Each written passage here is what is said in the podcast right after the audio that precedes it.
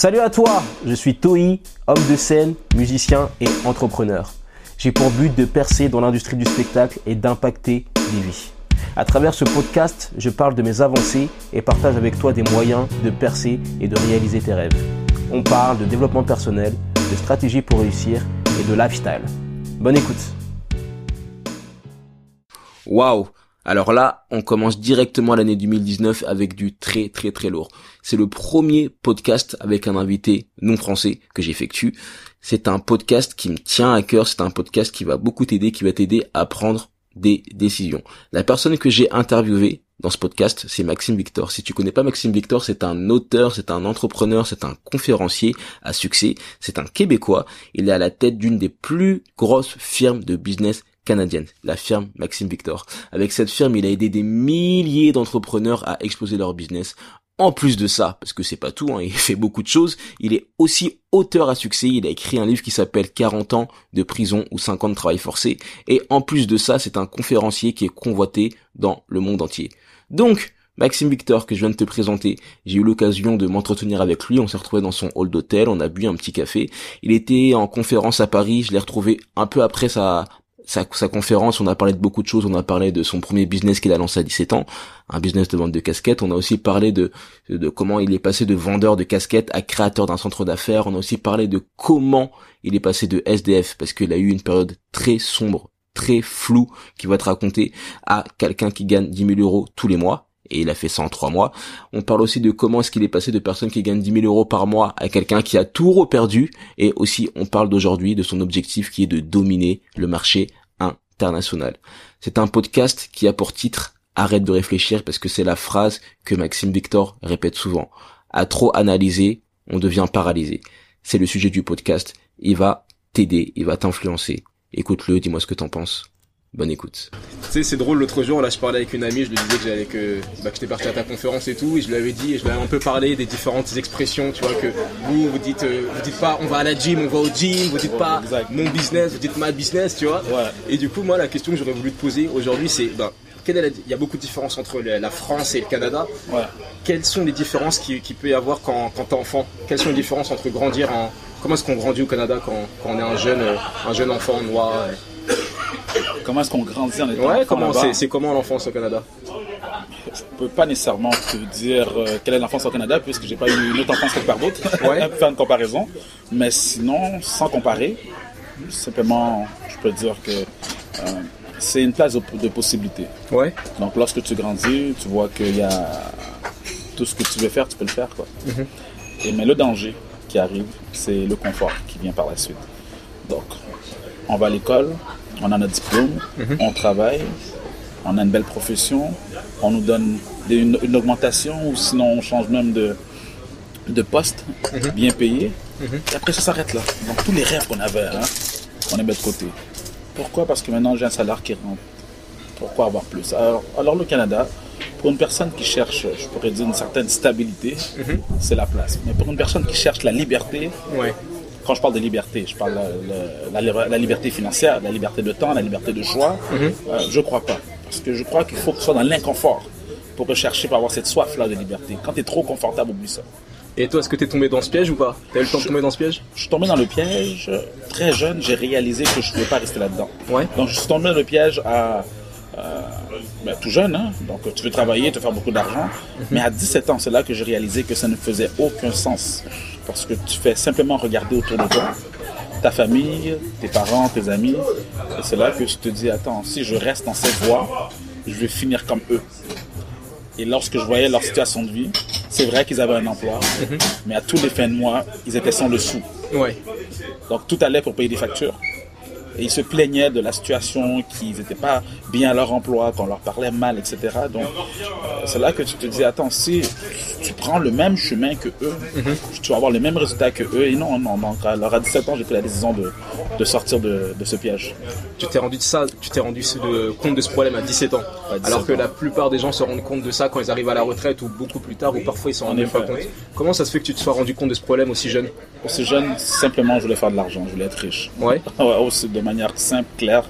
Je voulais faire de l'argent. Mhm. Je voulais être riche. Je voulais être multi multimillionnaire. Et j'ai compris qu'avec un emploi, je pourrais pas. Ouais. Simplement en secondaire, je pose la question. Ok, donc si je deviens ingénieur, si je deviens médecin, si je fais telle profession, dites-moi combien ça va me rapporter. Moi, je suis toujours axé sur le montant d'argent. Ouais. On me dit, ok, en tant qu'ingénieur, hein, tu étudies tant, tant, tant, alors tu vas faire 100 000 dollars par année. 100 000, 100 000 dollars par année et toi, ça, c'était pas assez pour toi? Ben non, moi je vais faire des millions. Ouais. Et c'est là que tu te poses la question, hein, mais à quel moment que je pourrais faire mon, mon, mon million hein? On te dit, mais c'est compliqué, hein, sauf si que tu, tu deviens médecin et pendant plusieurs années. Donc c'est là que j'ai réalisé, que j'ai compris avec les réponses qu'on m'a données que tu ne peux être millionnaire avec un emploi. Donc là, t'as 17 ans et du coup, qu'est-ce qui se passe? Est-ce que tu vas voir ta mère? Est-ce que tu lui dis pas Tu lui caches, tu caches, tu Là caches maintenant, je suis dans la quête de, re- de réponses. Ouais. Comment être millionnaire Ok. Mhm. Comment être riche? Banalement comme ça. Et c'est là que tu fais tes recherches. On te dit il faut que tu sois en business. Mhm. Ceux qui font de l'argent, ceux qui contrôlent ceux qui sont riches, c'est des personnes en business. Et c'est comme ça que je me suis lancé en, à l'improviste, en Ouais. vendant des casquettes. Ok, t'as commencé par la vente de casquettes. Simplement. Ouais. Je suis un grand fan de casquettes. Le monde me posait souvent la question, Maxime, tu as, de belles casquettes, où est-ce que tu les achètes? Et c'est, j'ai décidé de ne pas leur donner mon contact.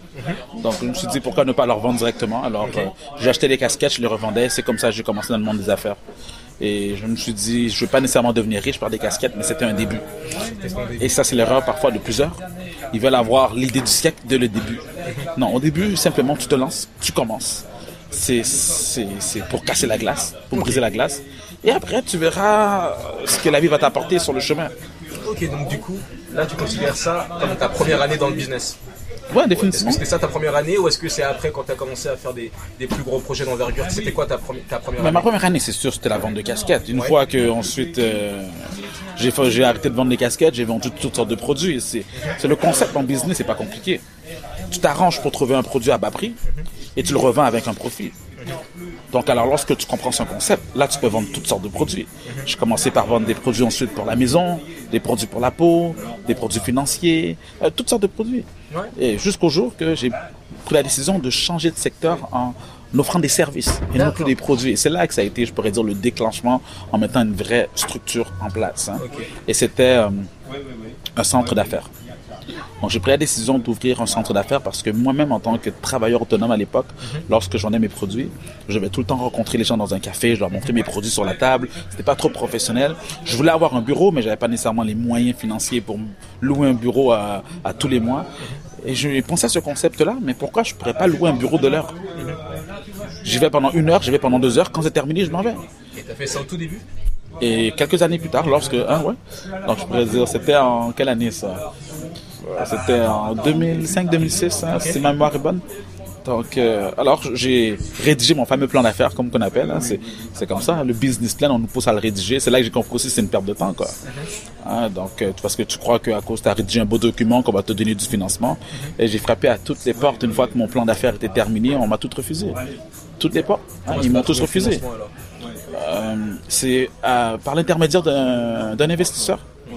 Donc, puisque on me disait que mon projet était trop grandiose, qu'il fallait que je baisse mes standards, et c'est là que j'ai réalisé à quel point aussi qu'il y a- il y a des gens qui ont le don pour décourager les autres.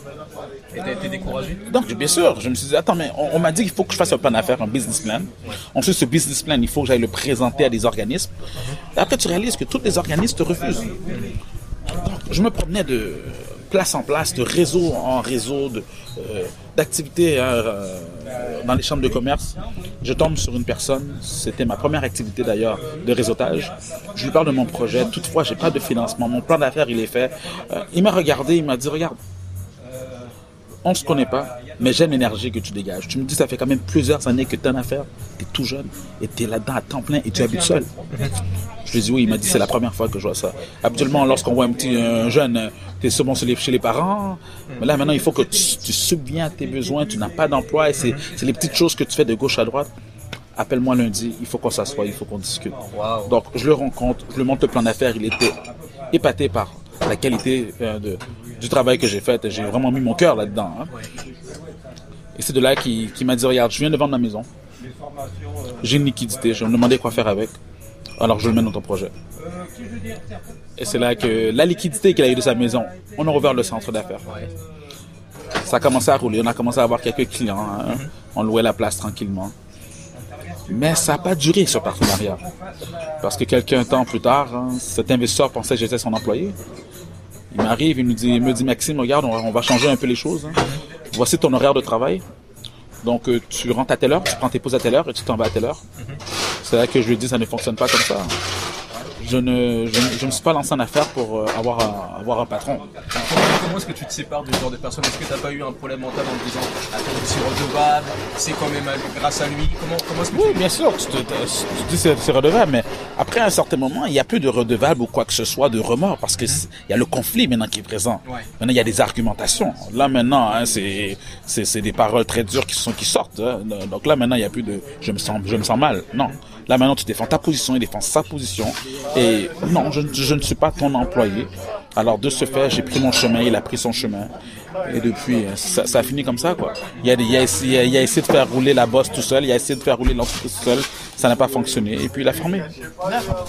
Et du coup, j'aurais voulu que tu me parles un peu de, bah, des cinq premières années, justement, de, quand tu t'es lancé, l'époque où tu étais en train, en transition, tu vivais seul, c'est ça? Oui, je vivais seul. Hein. Ça, ça a été très dur cette période-là, parce que dès la première année, les premiers mois, je pourrais dire, je n'avais pas assez d'argent pour euh, payer mon loyer pendant trois mois. Hein, je n'étais plus capable de le payer. Euh, le propriétaire vient me voir, il m'a dit, regarde, il faut que tu te mettes à la porte. Il faut que je te mette à la porte.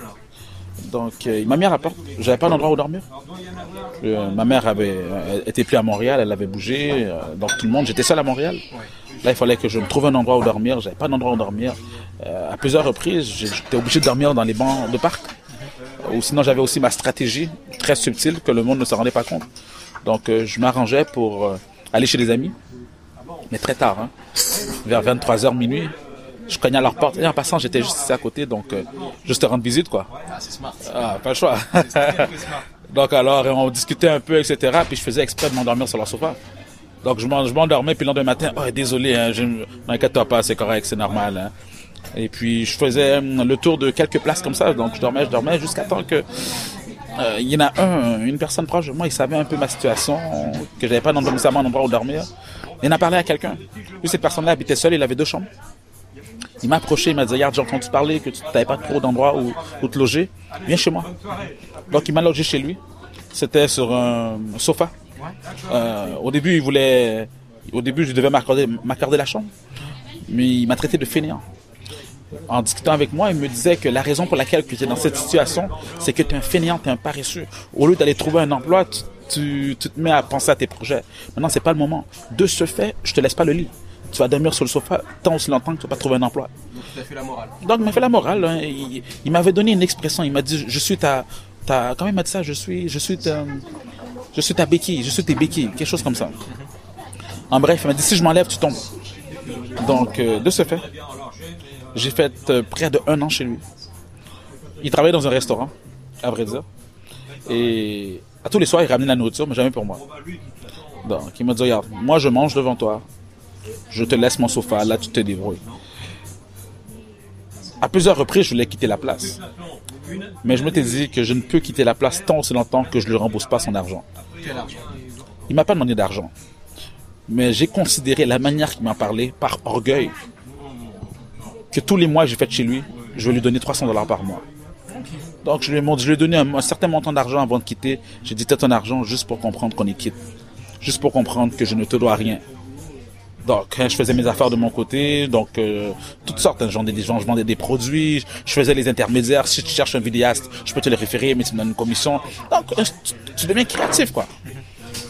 Alors, j'ai eu l'argent, je lui ai remboursé son argent, et j'ai trouvé une petite chambre, une pièce, à peine un lit pour dormir. Et pour aller aux toilettes, c'était des toilettes à partager avec une, dizaine de locataires, extrêmement sales. Tu prends ta douche avec eux. Donc c'était sale, c'était extrêmement sale. Et ça aussi, j'ai fait un an là-bas. Et c'est en étant isolé comme ça que j'ai appris à me connaître. J'ai appris à écouter ma voix, ma petite voix intérieure. Euh, c'est souvent durant les moments d'isolement qu'on se développe, hein, qu'on développe même une carapace. Et c'est là que tu te dis que tu tellement bas que tu peux pas aller plus bas.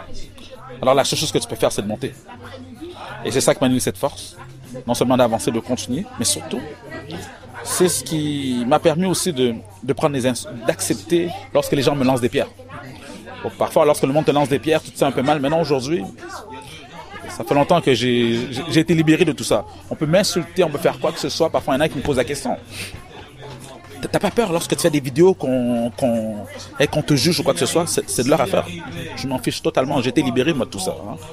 Donc ce cheminement de 5 ans, ça c'est juste pour t'expliquer cela. Euh, comment je m'en suis sorti? C'est on m'a présenté une opportunité, marketing de réseau. On me l'a présenté. on- Il, il avait déjà entendu parler de moi à quel point j'étais, j'avais faim. Donc il est venu me voir, un certain Nathan Goldberg, je vais toujours me rappeler. Il m'a dit regarde, je connais ton potentiel en business, je sais que tu travailles sur ton sur ton projet, mais viens me voir juste pendant quelques mois. Je dois atteindre une certaine position et je sais que tu pourrais me permettre à l'atteindre. Donc je suis rentré là-dedans. À l'intérieur de trois mois, j'ai atteint la position prestigieuse de l'entreprise. Donc euh, c'est une position qui pouvait rapporter plus de 10 000 dollars par mois. Donc je passais de zéro. Trois mois après, je faisais 10 000 dollars par mois. Et là, du coup, comment est-ce que tu te sens? Est-ce que tu fais l'erreur que, que, que beaucoup d'entre nous font? C'est-à-dire, on, on a un peu d'argent, puis on augmente notre style, style de vie, bien on achète sûr, bien voiture, sûr, des habits. bien sûr. À 23 ans, que, que, tu pensais quoi hein? La Mercedes est sortie, les habits, les bijoux, la garde-robe qui a été changée. Hey, c'est, c'est, ce montant, je le faisais même pas en un an. J'avais de la difficulté à faire 10 000 dollars en un an. Je pense que l'année d'avant, j'avais peut-être fait 5 000, 6 000 dollars pour un an. Et là, en un mois, je fais 10 000. J'ai fini le 10 000. Le mois d'après, j'ai encore un autre 10 000. Le mois d'après, un autre 10 000. Plus ça, j'ai flambé l'argent. Est-ce que c'est une, c'est une bêtise ou est-ce que tu penses que c'est normal qu'on doit se faire plaisir au tout début quand on commence Euh, c'est quand t'es jeune, c- il faut qu'on passe par là parce que si tu ne le vis pas aujourd'hui, tu sais quand est-ce que tu vas le vivre. C'est pas le temps de le vivre lorsque tu auras une famille, lorsque tu auras des enfants. Donc à 23 ans, j'étais seul, c'est là que je l'ai vécu et je suis passé par une phase de de questionnement. Certaines personnes pourraient appeler ça aussi de dépression ou quoi que ce soit. C'est j'avais de l'argent qui rentrait, mais j'en avais plus d'impulsion. Et là, je me suis remis en question. Qu'est-ce que je fais de ma vie? Où est-ce que j'en suis? Et c'est plus ce que je voulais faire. Et là, j'ai tout arrêté, toute activité. On me contactait, je répondais plus au téléphone. Pendant un an, je me rendais au café, je prenais mon café et je regardais à l'extérieur. Je faisais ça pendant un an. Les gens me voyaient avec la Mercedes. Le monde me voyait toujours bien habillé. On me voyait là, à chaque jour, on se posait des questions. T'es un petit jeune, t'es bien habillé, t'as de l'argent. Qu'est-ce que tu fais de tes journées? Et qu'est-ce que tu faisais de tes journées alors? C'est justement la compagnie de marketing réseau que j'avais mis en place, mais que, que j'étais rentré. J'avais une équipe que j'avais bien formée, qui continuait à faire rouler l'entreprise. Toutefois, quelques mois plus tard que j'étais parti, le leadership n'était plus là. Donc j'étais plus là. Alors tranquillement, les gens commençaient à partir et mon revenu commençait aussi à, à diminuer. Donc ça passé de 10 000 à 9 000 à 7 000 à 2 000.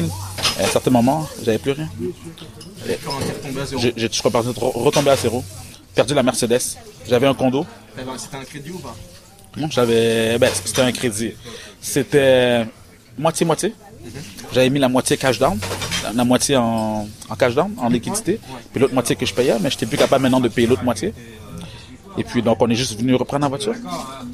Et puis, j'avais un condo, pas capable de payer, on est venu reprendre le condo. Alors, encore une fois, maintenant, j'étais rendu à la rue. Et j'ai une bonne amie à moi qui, a vu tout mon cheminement. Elle m'a dit, viens, je suis bien à la maison. Donc c'est de là j'ai pris mes affaires. Je suis allé chez elle, elle m'a hébergé, hébergé dans son sous-sol chez elle pendant deux ans. Elle m'a dit t'as besoin de rien payer. Donc euh, simplement oublie, pas. Qu'est-ce que que j'ai fait pour toi? C'est ça quoi. Non mais elle m'a beaucoup aidé. Hein. À un certain moment, elle voyait que j'avais pas de chaussures, c'est elle qui m'achetait une paire de chaussures. Donc euh, c'est de là que à force de passer par des hauts et des bas, non seulement tu deviens plus, euh, je pourrais dire, plus humble, Hein, tu as une certaine humilité. Parce que tu, tu, tu sais jamais qu'est-ce qui peut se passer. Mais surtout, tu comprends c'est quoi l'argent. Donc, je l'ai, appris dans les deux sens. J'ai compris c'était quoi ne pas avoir d'argent. Et j'ai compris c'était quoi en avait, en avoir. Et c'est à partir de ce moment-là que tu te dis que l'argent, c'est ce qui domine ce monde. Mais surtout, il faut apprendre à gérer notre argent. Il faut apprendre à reprendre le contrôle. Et depuis ce moment-là, je n'ai plus eu de problème d'argent. Parce que là, t'es quand même relativement jeune, t'as peut-être 33 ans. J'ai- j'ai 33 ans, là. T'as 33 ans. J'ai 33 ans. Depuis quand est-ce que tu considères que t'es que t'es bien au niveau financier, que tu, tu gères bien ça dans Ça, fait depuis quand que je suis bien financièrement? Je pourrais dire, euh, disons, on va dire 5 ans. 5 ans, on peut dire que je suis bien financièrement. Mais je te dis maintenant que depuis 3 ans que je suis libre financièrement. Ce qui sous-entend que je peux aujourd'hui prendre ma retraite. Ok. je vais utiliser le terme qu'on utilise aujourd'hui, prendre ma retraite, arrêter, et l'argent va continuer à rouler durant, dire, presque toute ma vie. Quoi. Hein, non seulement j'ai des, bonnes j'ai des bonnes épargnes, et j'ai une entreprise qui roule très bien. Donc j'ai un système que j'ai mis en place qui rapporte de l'argent. Et une des raisons pour laquelle que je continue, c'est parce que non seulement j'aime ça, mais moi aussi je veux en faire plus. C'est, pas assez. Ok, donc là t'as que 33 ans, donc t'es- t'as encore beaucoup de temps devant toi a priori. C'est quoi les prochains steps? Euh, c'est l'international. Bien sûr, bien sûr. C'est pour ça que je suis là à Paris. Donc l'international, c'est se positionner partout, partout dans le monde, mais plus précisément dans, dans les pays francophones. Donc c'est être la principale plateforme pour les entrepreneurs francophones à travers le monde. Donc on- je veux former cette communauté d'entre- d'entrepreneurs francophones, que qu'on puisse faire des conventions. Hein, c'est ça la vision. Qu'une fois par année, on fait une convention exemple à Paris. Donc les gens du Canada, les gens de l'Afrique, les gens de Suisse et un peu partout francophones, on se rencontre. Donc c'est une convention de toute une fin de semaine. Hein, donc euh, c'est donc je veux former cette plateforme d'entrepreneurs francophones puissants, forts. C'est la raison pour laquelle que je me promène comme ça, créer des liens avec les gens. Et tranquillement, c'est là que ce réseau va se former. Et quand les gens vont entendre parler de la convention de la firme Active Victor, mais ça va, on a déjà une communauté forte qui va être présente.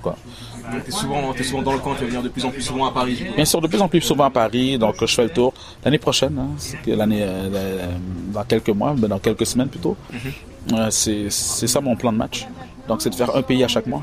Ok, un pays par mois. Oui, donc c'est pour ça que je dois retourner à Montréal, je dois ré- régler quelques petites choses pour que je puisse ensuite prendre l'avion pendant, pendant les 12 prochains mois. Quoi.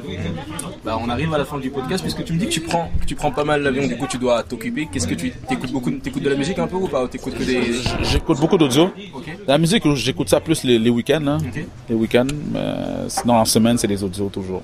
Ok, Quel audio, quel audio est ton, ton audio sûr? Quel audio tu écoutes tous les jours par exemple?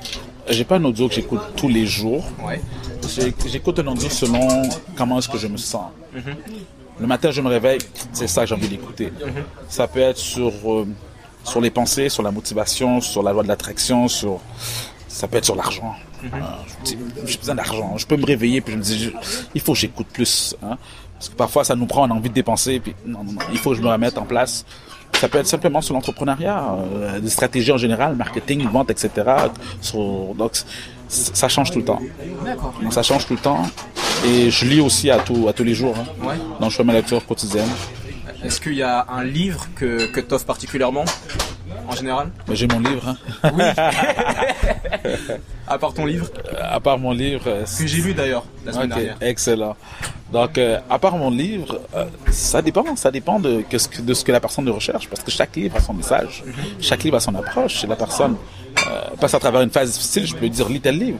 Si la personne veut des stratégies de business, lis tel livre. Si la personne veut faire de l'argent, lis tel livre. Donc, il faudrait avoir un thème beaucoup plus spécifique et je te dirais lis tel livre, quoi. Ok.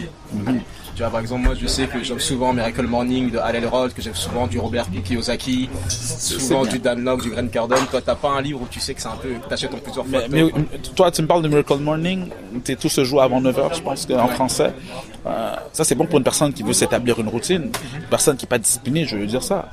Maintenant, une personne maintenant qui veut faire de l'argent, qui veut hein, être un peu plus agressif, je veux dire, va, va sur Grant Cardone. Hein? Maintenant, une personne qui veut faire le changement de, de emploi à entrepreneur, il, il hésite, va du Robert Kiyosaki, hein, comme que tu viens de dire. Alors, dépendamment de la situation de chaque personne, tu peux, tu peux, tu peux le référer. Mais c'est comme, moi, je crois que les livres, c'est comme un médicament. Hein, chaque personne a sa, je peux dire, sa maladie. hein. Donc, je peux pas donner le, même- le même médicament à tout le monde. donc, c'est pour ça qu'il faut que tu saches à peu près c'est quoi le problème. Et je te dis, voici c'est quoi le médicament que tu as besoin. Mais ensuite, quand ce problème est réglé, parfois il y a un autre problème qui arrive. Voici maintenant tel médicament que tu dois prendre. C'est sûr que maintenant c'est un peu extrême de dire que c- on est malade, il faut les mêmes médicaments. Mais, je crois simplement que à chaque jour il faut lire. Carrément, grandir. carrément. Bon, c'est, c'est la dernière question du podcast. Disons que voilà, ça soit le dernier jour de ta vie à 100 années-lumière, euh, le plus loin possible, tu as accompli tout ce que tu voulais faire, la firme Maxime Victor est internationale, tu as, eu tous les enfants, tout ce que tu veux dans la vie, tu l'as eu. Mais pour une raison ou une autre, tout disparaît. Il n'y a plus aucune trace de ton existence, il n'y a plus de chaîne YouTube, il n'y a plus de 365 jours audio, il n'y a plus rien. Tu plus qu'une feuille et un stylo. Quels seraient tes trois messages pour l'humanité? Quelles seraient tes trois vérités, Maxime? Pas de regret. Ok. Quand tu veux faire quelque chose, juste tu le fais. sans nécessairement réfléchir, se dire, imagine que euh, c'est pour ça qu'il y a toujours deux types de souffrance. Il y a la souffrance qui vient avec la réussite et l'autre souffrance qui, qui vient avec les regrets. Donc le premier message, c'est juste aller à fond et ne pas avoir de regrets plus tard. Le deuxième message, c'est de vivre ta vie, non pas celle de quelqu'un d'autre, non pas celle des parents, non pas celle de la femme, non pas celle du mari, non pas celle des amis, non pas celle des connaissances, parce que tout le monde euh, nous voit dans, sur un chemin qu'il faut suivre. hein. Moi, je te verrais bien faire euh, faire telle profession ou aller dans telle direction. Donc, les gens veulent vivre pour les autres. Donc, simplement vis ta vie. Vis-la pas pour les autres. Si les gens ne sont pas d'accord, mais qu'ils arrêtent de te parler. Et le troisième conseil que je donne tout le temps, ça, c'est ce que j'aurais écrit même en première ligne, mais je l'ai gardé pour le dernier, c'est de pas trop réfléchir, Ne pas trop réfléchir. de passer à l'action.